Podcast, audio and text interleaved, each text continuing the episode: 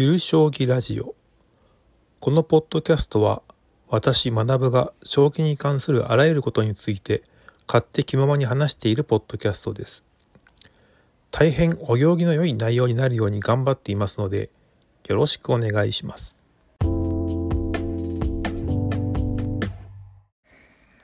はいそれでは第49回を始めたいと思います、まあ、今回は藤井の六冠とグランドスラムについてお話ししようと思います。2023年3月19日、まあ、19時40分現在、まあ、先ほど棋王戦第4局が終わりました。後手藤井五冠が勝ち棋王位を奪取して最年少の六冠となりました。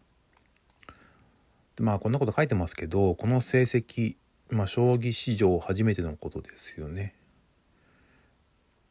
わけわからん感じなんですよね。えっと確か六冠取った羽生先生でも確か24とかあの辺じゃなかったですか？彼まだ二十歳ですよね。二十歳で六冠っていうその意味不明さというか成績の凄さっていうのはまあ、改めて自分でこうポッドキャストで、録音してますけどおかしなことだなと思います。でまあ本局の勝利によって、えー、2020年度の今期の、対局は全て終了らしくてそれが54勝11敗勝率8割2分3厘で、えー、デビュー以来の勝率8割を継続しています。そのえー、羽生さんもま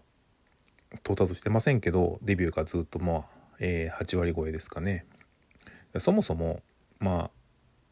新棋士にな棋士になって、まあ、1年目2年目、まあ、3年目ぐらいまではまあ自分の、えー、クラスも下の方にいますから、まあ、対戦相手も言うてもまあ、えー、序列で言うで言えば、まあ、下の方の方々とも当たるので、まあ、実力が飛び抜けていれば無双することも可能だとは思うんですよね。まあそれでもやっぱりそのミスは出ちゃうものだから、えー、まあ7割8割勝つのは当たり前だとしてもそれをその、えー、続けていけるっていうのはまあそもそもすごいことですし今現在彼の立場ってタイトルホルダーですしまあ順位戦も、まあ、B1 とか A 級とかそんなクラスで戦っているにもかかわらず8割超えるっていうのは、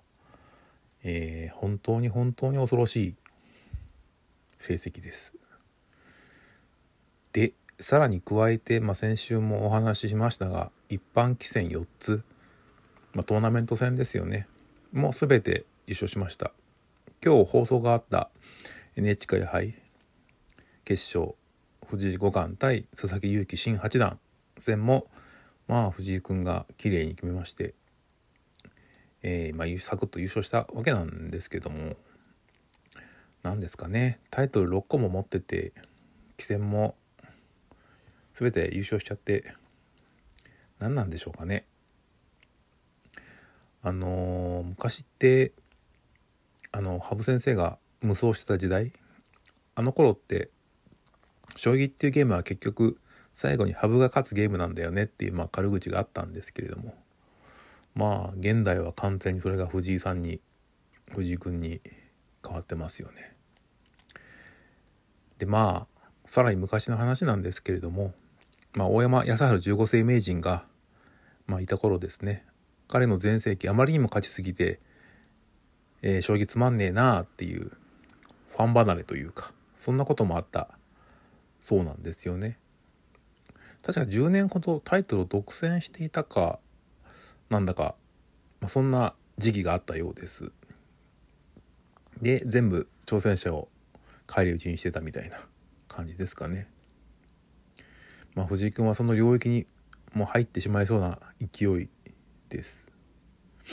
まあ、その後その、えー、大山康晴十五世名人にはその後輩であるところの中原誠さんが出てきましてそこでまあいい感じでやり合ってでまあ盛り上がるみたいなファンも楽しいなっていう、まあ、そんな幸せな時期がありました。なのでまあ藤井新六冠ですけれども、えー、彼に対抗できるような気力を持つライバルが早急に欲しいなあというところですかね、まあ、先輩棋士、まあ、強い方々はいましたし実際タイトル戦った羽生さんとか、まあ、今季、えー、まあ、敗れはしましたが渡辺さんもちょっとずつこう勝ちを返せるようになってはきていますし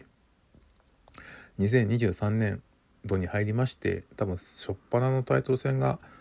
名人戦になるのかな？でまあその際にもまだ相手が、えー、渡辺名人になるわけですけれども、えー、今回の、えー、棋王戦の、まあ、経験を糧にでまあ渡辺さんには非常に辛いところではありますがまあ将棋界の第一人者だった、えー、教授もありましょうし、えー、プライドもねあるでしょうから。まあプライドあったとしてもずっと藤井君には負け続けてきたわけなんですけれども。まあそれでもねせっかく取った名人位まだ、えー、5期取ってないですよね。だからまだ永世名人獲得していないのでせめて永世名人獲得してから藤井君に、えー、取られた方がまあ美しい美しいというか変ですけども、えー、将棋界の歴史としては正しいのかななんて思ったりするのでえー、まあファン心理としてはなかなか難しいですね、えー、藤井君の最速での全タイトル八冠ダッシュっていうのも見たい反面、まあ、僕としても、えー、渡辺さんの将棋は好きなので、えー、永世名人は取ってねそ,、まあ、それから渡渡すというか取られるのはまあ仕方ないかなという気はまあしています。あのー羽生さんが永世名人森内さんに先んじられてしたことがありましたけど、えー、まあそれの前にですね実は谷川先生も危機というか谷川先生が永世名人を取る永世名人を取る前にあの2人というか羽生世代が出てきたんであの2人が先に取っちゃうかもしれないみたいなちょっと恐怖というか恐ろしさはありましたよね将棋ファンとしては。まあ、結果的にはえー、っと谷川先生が驚異的な、えー、復活劇があって名人位と竜王位を持ってた。まあもっと取るようになった時期がありました。まあその時にかな？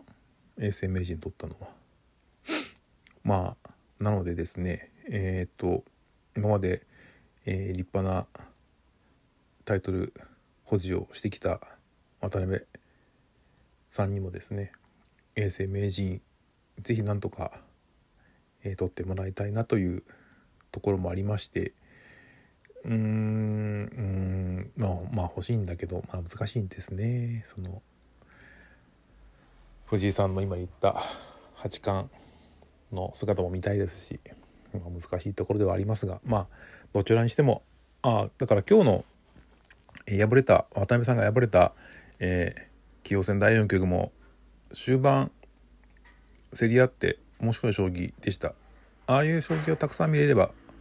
嬉しいなと思いますので、えー、ぜひとも、えー、また来期タイトル戦で各自活躍されることをお祈りしておりますそれにしても藤井さん、えー、タイトル六冠おめでとうございます